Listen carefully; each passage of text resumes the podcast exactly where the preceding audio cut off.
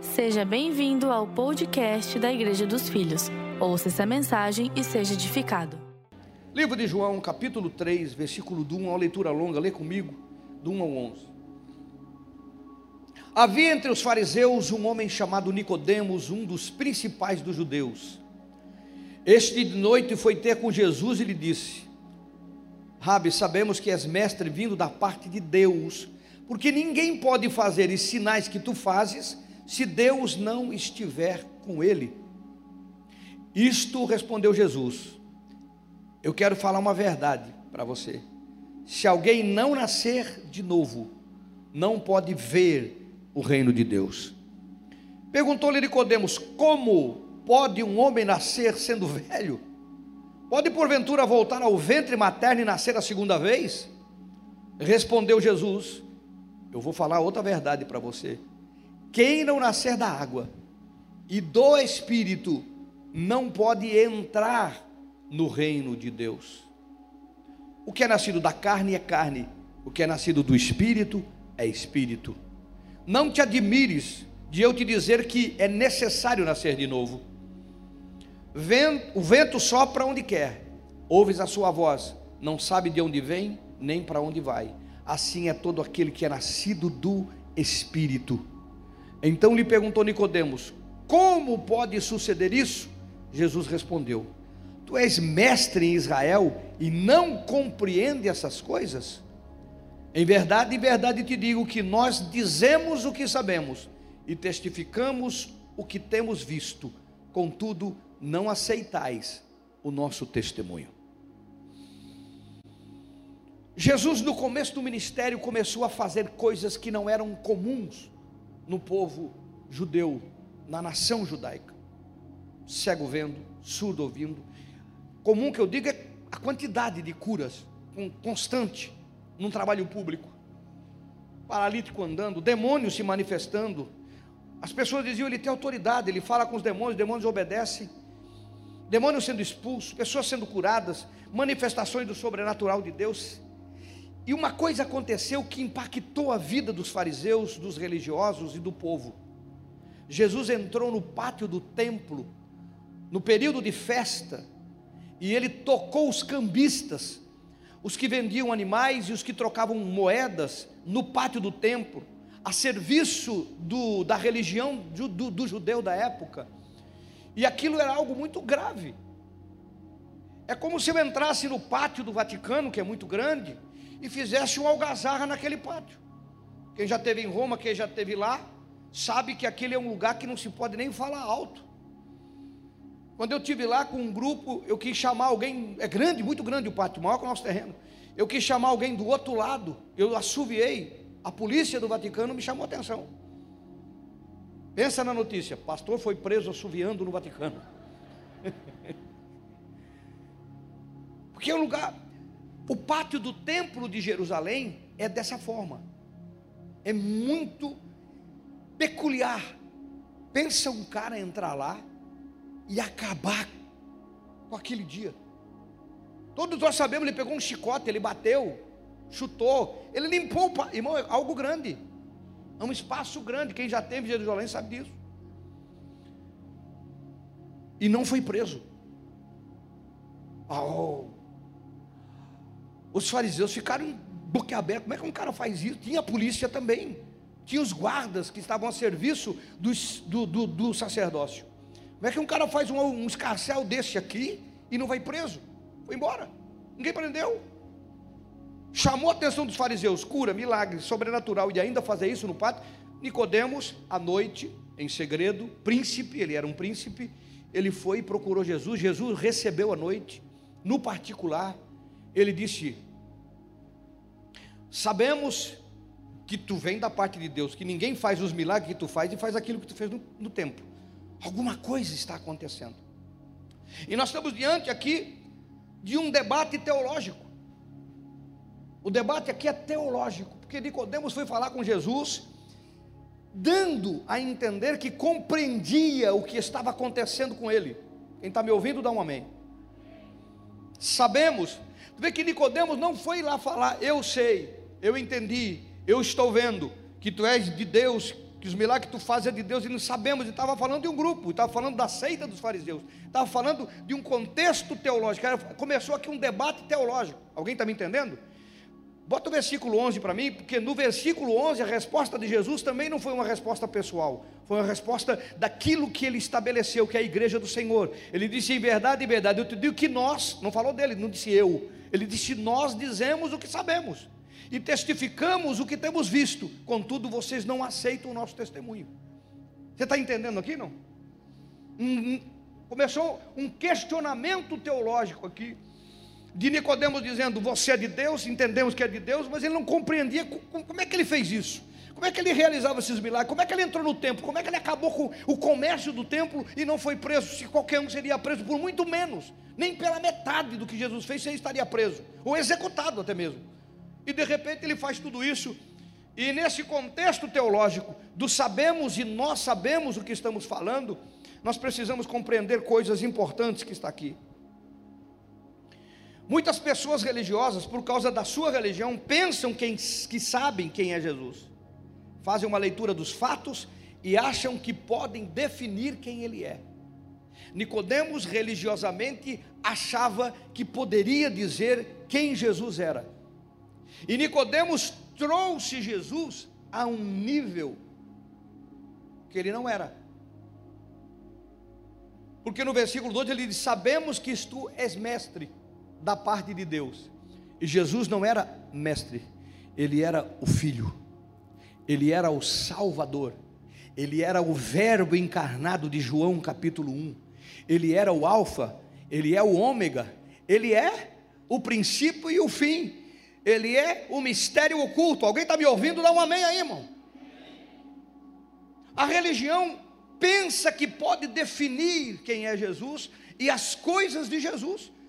Nicodemos representa no contexto do debate, hoje tem muito, tem dezenas de opiniões nas redes sociais, dezenas de pessoas falando de tantas coisas sobre Deus, sobre Jesus, mas na verdade estão falando do ponto de vista baseado em fatos humanos que humanamente se entende. E Jesus disse: Eu sei que a tua leitura de achar que eu sou apenas um mestre é porque você não entendeu o reino. Para você ver a verdade, ver o reino, que seria o caso entender, você precisa nascer de novo. Se você compreender o que você está ouvindo, você vai entender que tem coisas que você só vai entender quando houver um novo nascimento na sua vida. Não adianta você tentar entender teologicamente as coisas sobrenaturais de Deus espirituais de Deus.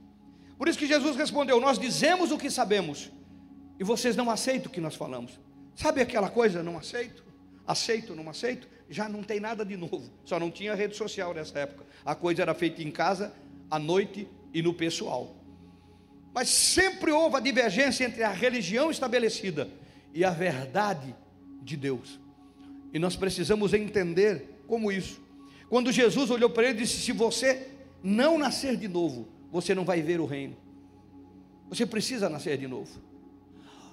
O compromisso com as coisas de Deus verdadeiras, elas só são possíveis se houver um novo nascimento na sua vida. Alguém está aí? Me dá um amém, por favor. Só se houver. Aí você compreende aqui, quando Nicodemos fala: Sabemos que tu és mestre da parte de Deus é? Por causa dos milagres, por causa das curas, por causa dessas coisas todas. Mas o sabemos também mostra que as pessoas procuram, por causa da opinião da maioria, procurar Jesus. Elas procuram procurar Jesus. Isso é bom. É bom que as pessoas vejam o que está acontecendo. Isso é o início de uma transformação. Nicodemos não foi procurar Jesus por acaso, ele teve motivo para isso. Você não está vindo na igreja dos filhos por acaso, teve motivo, está tendo motivo. Você não está participando conosco do canal por acaso, está tendo motivo. Você está vindo por causa disso. É o início de uma jornada de aprendizado contínuo até o final da sua vida. É o começo. Quando Jesus deu uma resposta para Nicodemos, Nicodemos entrou em conflito. Porque o homem natural não consegue entender as coisas de Deus. O homem natural não consegue entender as coisas de Deus, porque elas não se discinem. Eu vou ler o versículo para você daqui a pouco. E ele entrou em conflito. E qual foi a reação dele? Como um homem sendo velho pode nascer de novo? Meu, ele estava falando com o Criador, com aquele que tinha todo o conhecimento e toda a plenitude do Espírito na sua vida tinha todas as respostas, é, mas só que ele fez a pergunta de forma errada, que é a pergunta de um homem que não nasceu de novo. Como? Porque a pergunta de Nicodemos deveria ser: por que que eu tenho que nascer de novo? Alguém está aí me dá um amém? Por que que eu tenho que nascer de novo? Não, ele perguntou como que um homem velho vai entrar, olha o que ele disse, vai entrar no ventre da sua mãe e vai nascer de novo. Ele já fez toda uma leitura, todo um, todo um contexto. E sabe o que isso nos mostra? Se nós tentarmos entender as coisas de Deus, é com a nossa mente, com a nossa intuição, com a nossa emoção, ou com a lógica humana apenas, em algum momento nós vamos ficar confusos e até decepcionados. Em algum momento você vai entrar em conflito. Se você tentar entender como e não porquê, você vai entrar em conflito em algum momento. Jesus estava dando para ele a receita, para ele compreender. Tu és, é? Acontece essas coisas, esses milagres, a gente sabe que tu é. Ele veio lá com uma teologia pronta. Ele disse: não, não, não. Para ver o reino, você precisa nascer de novo. Ele disse: mas como? O como é a pergunta de toda pessoa que ainda não passou por um processo. Porque quem passou pelo processo do novo nascimento e começou uma transformação, ele pergunta por quê e não como. Às vezes você vai falar com uma pessoa sobre oração, ela disse: Eu não consigo. É, como é que eu vou orar? Eu como. E não por que, que eu tenho que orar.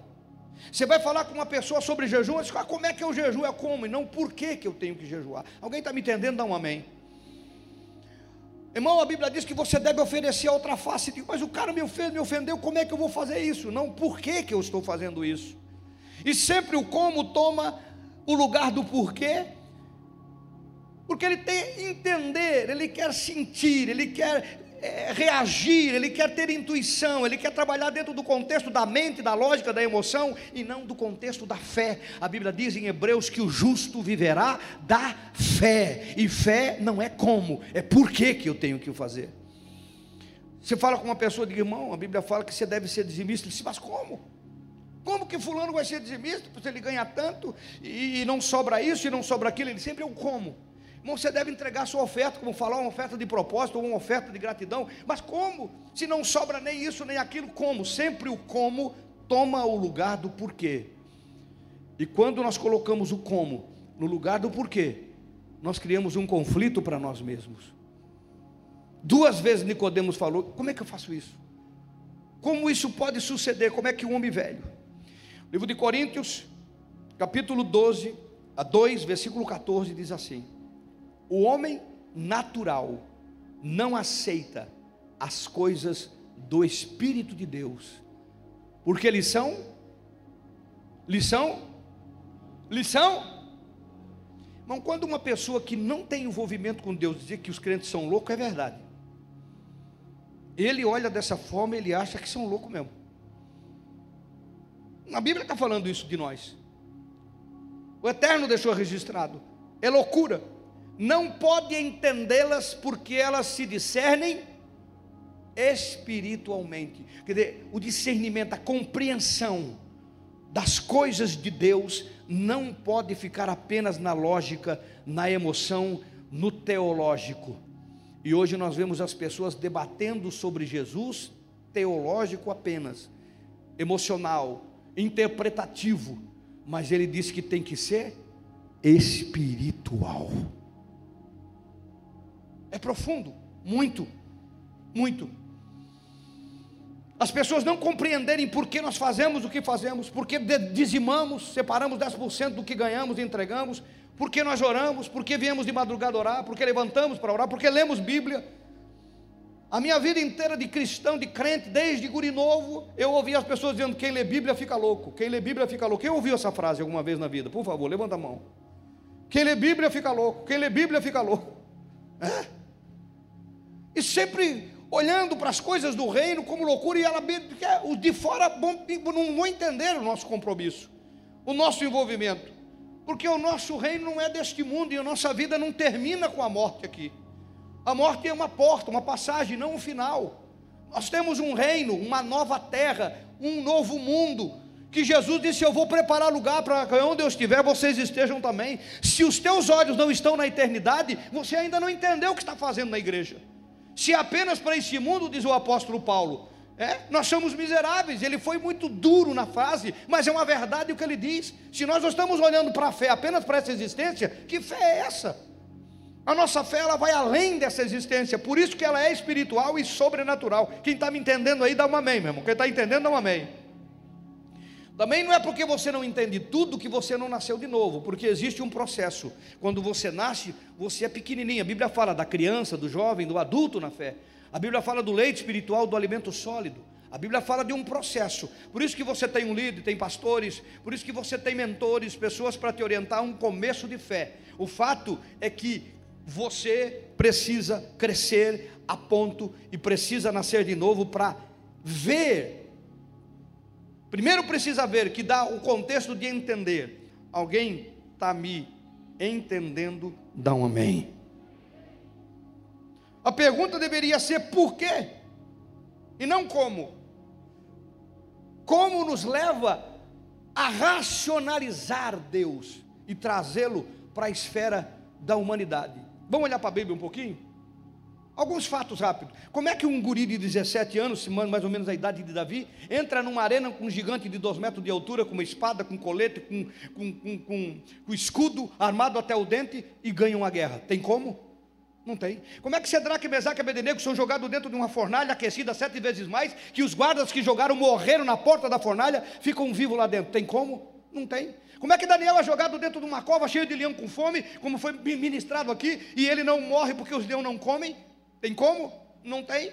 Alguém está me entendendo, irmão? Como é que um povo sai de um Egito que era escravo, dominado por um exército de Faraó, atravessa o deserto, saqueia o Egito, pega o ouro? Como é que o mar se abre para eles passarem a pé seco, chegar do outro lado? Como é que eles vão enfrentar uma muralha de Jericó sem uma pedra na mão e só encaminhando em volta cai toda a muralha e eles dominam uma cidade? Não existe como no reino de Deus, existe o porquê. Como é lógica, e lógica não vai entender o sobrenatural de Deus na nossa vida, e é por isso que nós precisamos sair do como e entrar no porquê para vivenciarmos e vivermos o sobrenatural.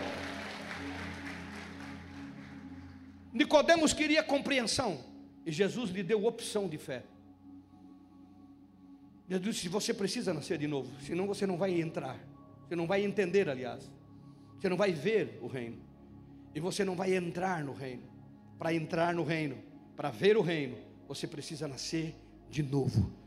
Não é esta pessoa, não é esse contexto humano. Meu Deus, por que nós precisamos nascer de novo?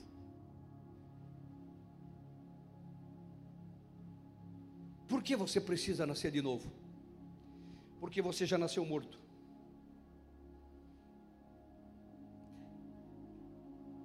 Olha o que diz o livro de Romanos, capítulo 5, versículo 12. Portanto, assim como por só homem entrou o pecado no mundo, e pelo pecado a morte, assim também a morte passou a todos os homens. Lembra de Deus falando para Adão? Adão, se você comer, você morre. Eva comeu, presta atenção. Adão olhou, ela não morreu. Não morreu fisicamente. E daí ele deu crédito à mentira do diabo, dizendo que Deus estava mentindo. O diabo chamou Deus de mentiroso e Adão concordou. Não é bem assim, chamou de mentiroso. Adão pegou da Eva e comeu, e não morreu também fisicamente, naquele momento, teve um processo de morte física, mas espiritualmente, naquele momento, ele morreu. Então, quando o versículo está dizendo que todos morreram em Adão, ele não está falando do físico, ele está falando do espiritual. Nós nascemos mortos espiritualmente, todo ser humano. Filho de pastor e de pastora nasce morto espiritualmente, precisa nascer de novo. Deus não tem neto, só tem filhos. Alguém está me ouvindo? Todos vocês que estão aqui, eu e nós, vocês, nascemos mortos espiritualmente. Por isso que Jesus disse: para ver o reino e entrar no reino, você precisa nascer de novo, porque o teu espiritual morreu em Adão. Por isso que Jesus é o segundo, é o último Adão, e sendo o último Adão, ele veio trazer vida e vida com abundância ao teu espírito. Quem está entendendo, me dá um amém, por favor. Ô, meu irmão, todos nós morremos em Adão. Por isso que Jesus disse: aquele que não nascer da água e do espírito, entenda a linguagem do que ele estava falando. Entenda a linguagem, nascer da água e do espírito. Por que, que ele estava falando lá, Fê? Nascer da água nos leva ao início, que está lá no livro de Pedro, segundo Pedro, capítulo 3, versículo 5. Eu gosto de mostrar tudo na Bíblia para você entender que não é eu, é a Bíblia que está dizendo isso para você porque deliberadamente esquecem que, estava falando dos, das pessoas não cristãs ainda, não convertidas. De longo tempo houve céus, bem como terra, a qual surgiu da água e através da água, pela palavra de Deus, tem que nascer da água. O contexto do nascer da água é pela palavra. Vou mostrar um outro versículo para você entender já. O nascer da água é que é tirado pelo sobrenatural do Espírito de Deus, aquilo que não existia passou a existir. A terra era água, saiu a água, apareceu a terra, parte seca. Você já leu o livro de Gênesis, capítulo 1. Deus tirou da água, mas foi o Espírito que pairava sobre a face das águas que fez isso. Quando Jesus disse falar nascer, nascer da água, é o simbolismo do batismo. A terra é escondida, imergida e quando ela aparece, é o novo nascimento. É sair da água para uma nova vida, para um novo tempo, para uma restauração. A terra que era sem forma e vazia passou a ser essa terra maravilhosa que Deus criou para o ser humano. Alguém está me entendendo? Dá um amém.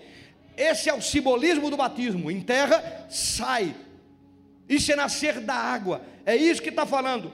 Por isso que você vai compreender aqui a expressão nascer da água é uma nova criação pelo Espírito, pela palavra, como diz o versículo. Olha o Efésios para você confirmar comigo. Efésios capítulo 5, 25 e 26. Diz assim: está lá, marido, amai a vossa mulher, como também Cristo amou a igreja, e a si mesmo se entregou por ela, ah, para que a santificasse, presta atenção no versículo, tendo-a purificado por meio da lavagem de água pela palavra. Nascer da água é nascer daquilo que entrou, da palavra viva e vida, e daí você então se sujeita ao batismo. Entendeu por que o batismo? O batismo é você enterrando o Adão que morreu e ressurgindo o novo Adão em Cristo Jesus. É enterrando a velha criatura e ressurgindo uma nova criatura em Cristo Jesus. Isto é nascer de novo. Quem está entendendo, dá um amém. Quem está recebendo, dá um glória a Deus e aplaude Jesus aí bem forte.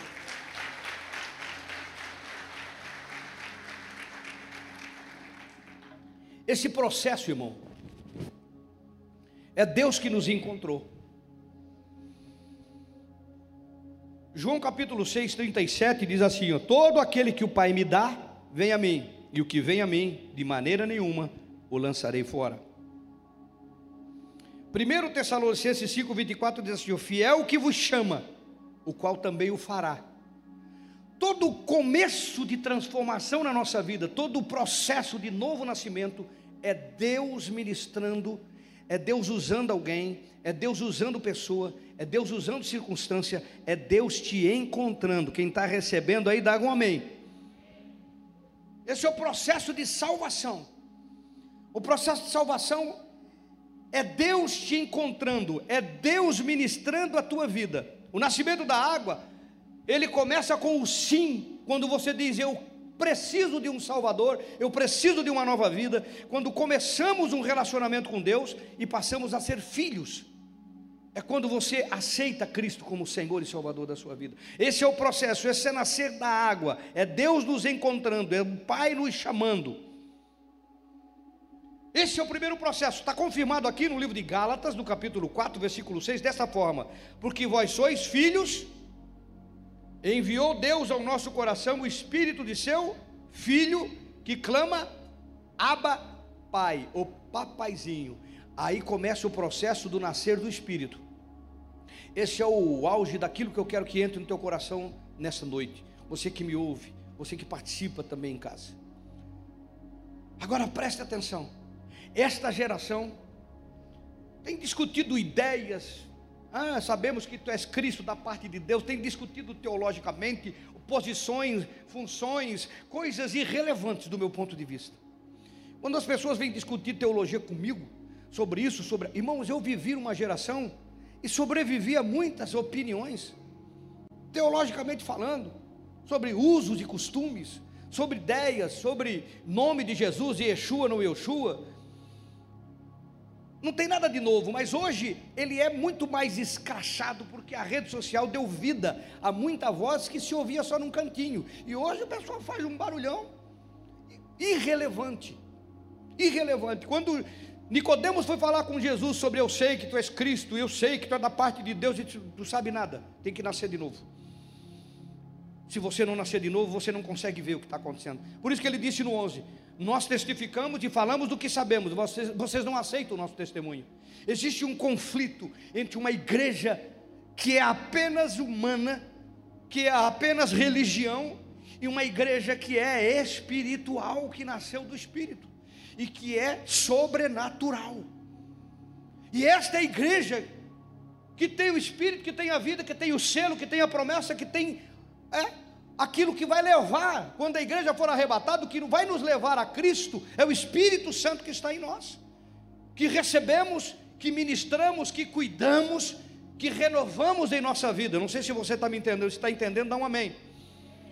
Mas é possível, pastor, você ser crente e ainda não ter o Espírito Santo? Vou te mostrar três versículos, três circunstâncias para você entender o que eu estou falando. Esta geração vive uma igreja que fala muito, cheio de opinião, tem gente falando demais, mas presença e Espírito Santo de muito menos, muito pouco. Algumas às vezes não tem nada.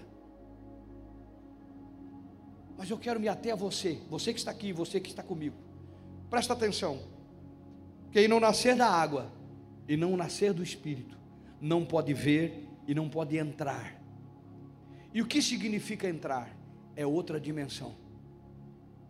Vou falar uma coisa para você que você talvez não tenha ouvido, se já ouviu, não sei se entendeu. Jesus, ele foi 100% homem, nascido da Virgem, 100% homem. Jesus comia, peixe, pão, se cansava, dormia. 100% homem andava. Ele procurou fruto na figueira porque estava com fome. Bebia. Na crucificação você viu. Sangrou, saiu água, sofreu, padeceu. 100% homem. Como é que alguém 100% homem andou sobre as águas? Espírito Santo. Como é que alguém 100% homem mandava o morto ressuscitar? Espírito Santo. Como é que alguém 100% homem pegava um pedaço de pão e de peixe, dava graças e 10 mil pessoas comiam numa tarde? Espírito Santo. Como é que alguém 100% homem botava a mão sobre o enfermo e ele voltava? Saía a paralisia, saía a doença, saía a cegueira, saía todo o mal. Espírito Santo. Como é que alguém 100% homem falava com os demônios? Legião, não é um, é mil, dois mil como aquele homem do cemitério do sepulcro, e aquele homem obedecia, se sujeitava, dizendo: Tu veio antes do tempo nos aportunar. Ele disse: Deixa ele, vai embora. E o homem ficou liberto. Primeiro um missionário, estrangeiro, gadareno, Espírito Santo. Alguém está me ouvindo? Não, você não está entendendo, mas eu vou te deixar claro. E eu sei que é muito conflito, e às vezes muito forte o que você está ouvindo, mas é uma verdade. Isso é para mim e para você. Pastor Eloy, você está dizendo que eu posso andar sobre as águas? Estou. Você está dizendo que eu posso multiplicar pão e peixe? Estou. Você está dizendo que eu posso fazer essas coisas? Jesus disse: Vós fareis o que eu fiz, e mais. Ou você nunca leu esse versículo? Onde é que está o problema? Não está em Deus, não está em que está em nós não entendermos que é o Espírito Santo. Quanto mais do Espírito, mais sinais, mais Deus se move. Quanto menos do Espírito, menos Deus se move. Nada do espírito, fica só o teológico. Só a compreensão. Deus não te chamou para viver uma vida restrita a tentar entender. Ele te chamou para viver uma vida de revelação, de ver, de nascer da água e do Espírito Santo. Alguém está me ouvindo, irmão? Você está entendendo? Livro de Atos, capítulo 1, versículo do número 4. E comendo com ele, determinou-lhes que não se ausentassem de Jerusalém, mas que esperassem a promessa do Pai, a qual disse ele: De mil vistes, porque João, na verdade, batizou com água, é o batismo, é o nascer das águas, mas vós sereis batizados com o Espírito Santo. E o João ainda fala com fogo, não muito depois desses dias. O dia de Pentecostes, todo mundo conhece. A ordem de Jesus. Eu vou fazer uma pergunta para você: os discípulos eram crentes? Diga sim ou diga não. Os discípulos eram crentes? Eles não eram crentes? Largaram tudo, largaram o barco, largaram a família, andaram três anos com Jesus, expulsaram o demônio, curaram enfermo. Jesus mandou ele de dois em dois. Lembra o que eles fizeram? Jesus soprou sobre eles os espíritos, eles fizeram isso também? Eles eram crente, crente voltado para Cristo. Só que eles tinham nascido da água, do batismo, mas ainda não tinham nascido do Espírito. Renovados, batizados, impactados. Alguém está me entendendo? Alguém está me entendendo, irmão? Deus! Jesus disse: Não façam nada até que vocês sejam cheios do Espírito. Não tem como você servir, se envolver. Não tem como você vivenciar o sobrenatural de Deus sem o Espírito Santo. Não é o que você entende, é o que ele ministra na sua vida. Eu vou usar uma linguagem, um download. Quando ele ministra, entra e você acontece, faz, vai acontecer o sobrenatural. A coisa mais maravilhosa que eu vivi nesses anos de ministério é quando eu transicionei a igreja de programa para uma igreja em grupo e eu comecei a ministrar aos irmãos da igreja que eles tinham autoridade de Deus para fazer a obra, porque era, antes era um ungidão, era só o missionário, era só o pastor que orava e acontecia, o mesmo não fazia isso, tudo tinha que chamar o pastor. E eles começaram a fazer.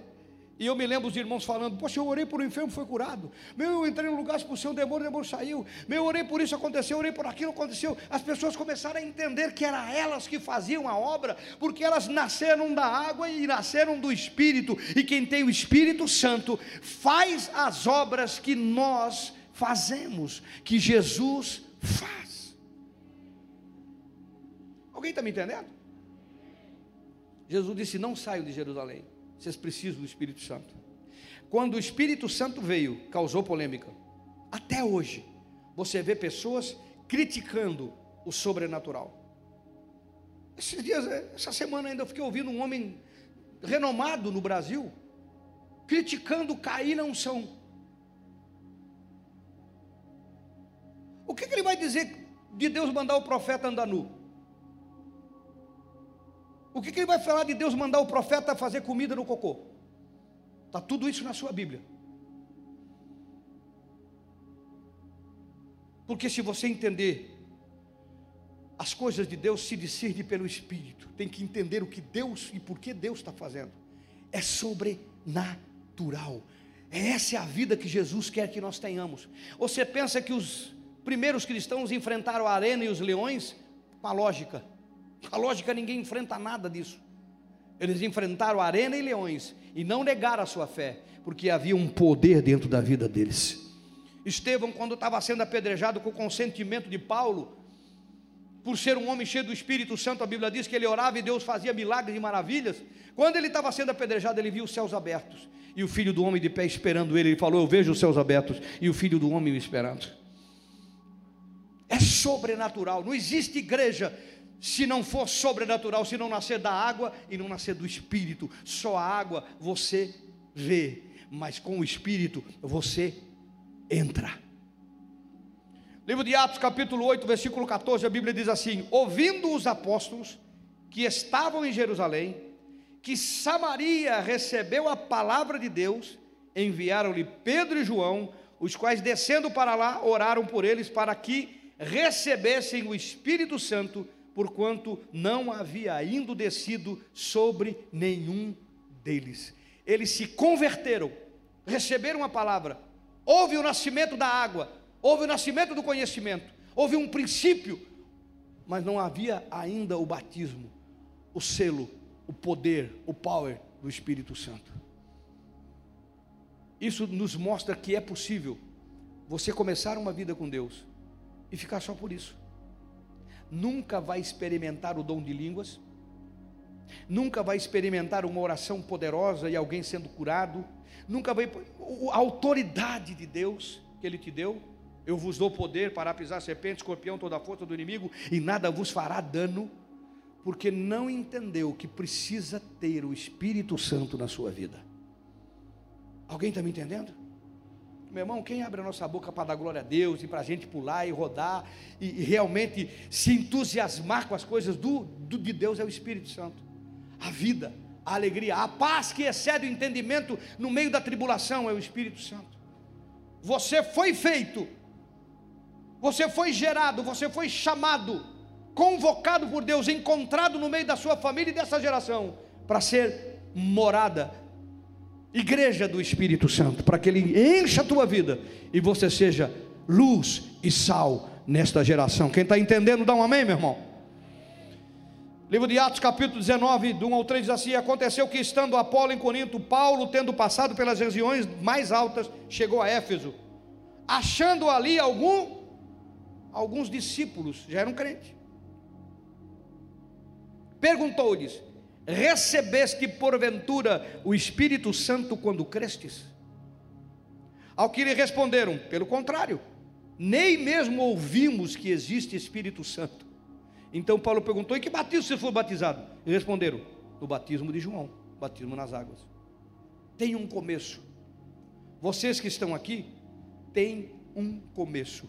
Você pode ver o reino. Você pode entender o reino.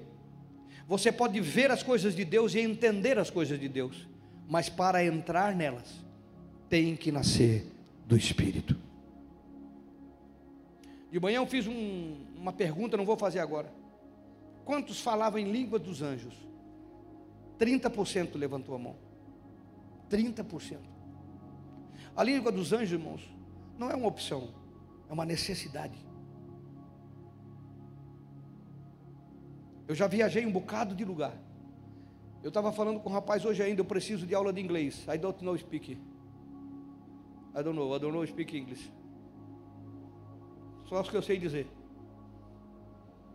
Preciso falar porque eu vou para um outro país. E o inglês é, é necessário. Pero hablo espanhol, pero no mucho, esse portunhol que estou falando, não?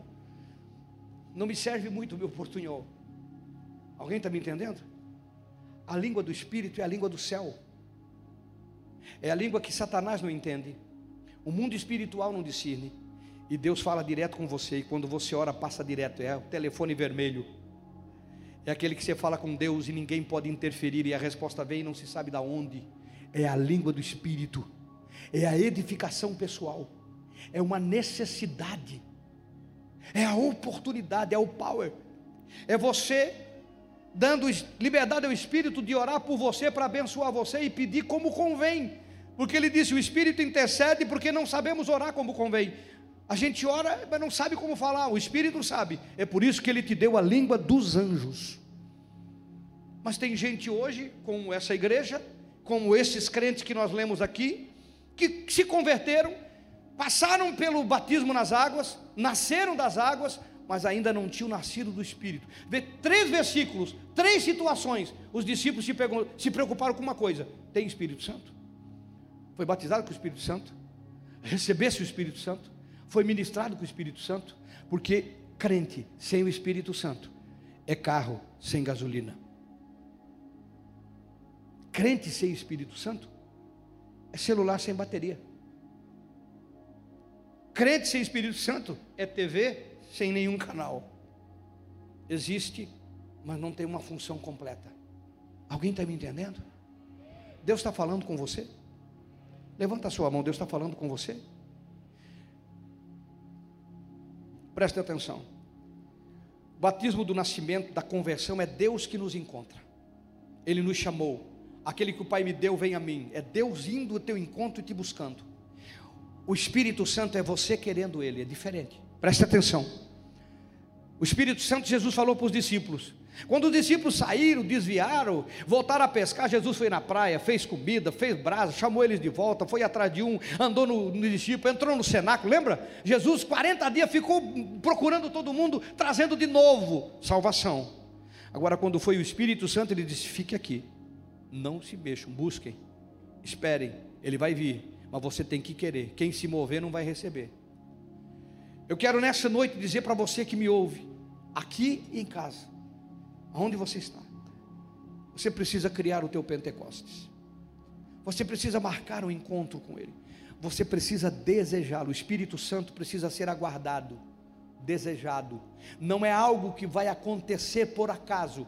Você precisa ter essa consciência que eu estou trazendo com esta palavra nesta noite, mas precisa tomar o tempo, o tempo de oração, que a Bíblia chama de quarto secreto. Entra no teu quarto, tu que ora em secreto, o Pai te recompensará.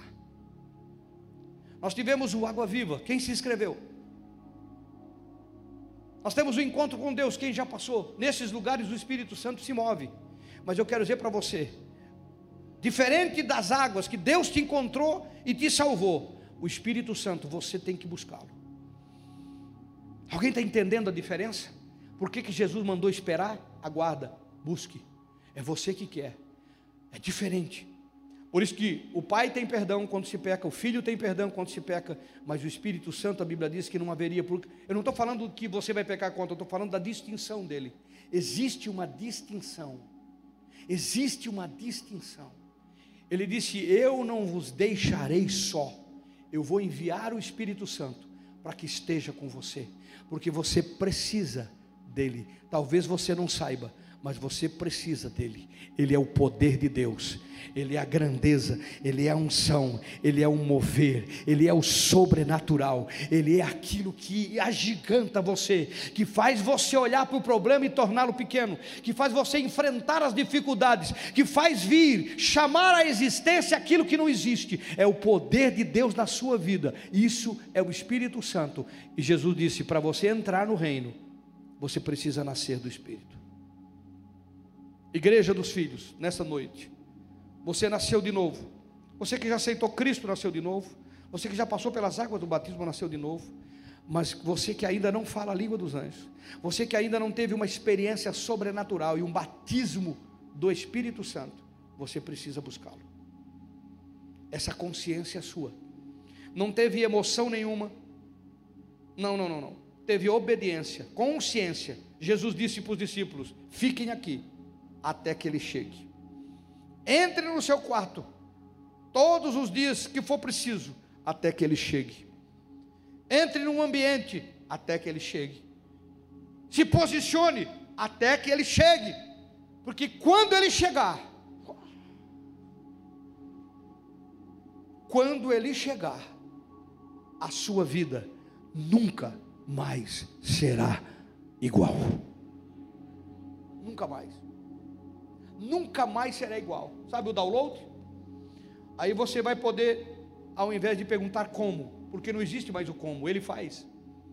Como eu vou atravessar o mar? Como eu vou sair do fogo? Como eu vou passar? Não tem mais como. É por quê? Você vai querer entender por quê. Ah, por causa disso, então eu vou fazer. E ele está com você, ele se move em você, ele opera em você, e a sua vida será sobrenatural. Eu fico olhando para uma geração que se empolga com Harry Potter, porque voa numa vassoura e tem uma varinha mentirosa.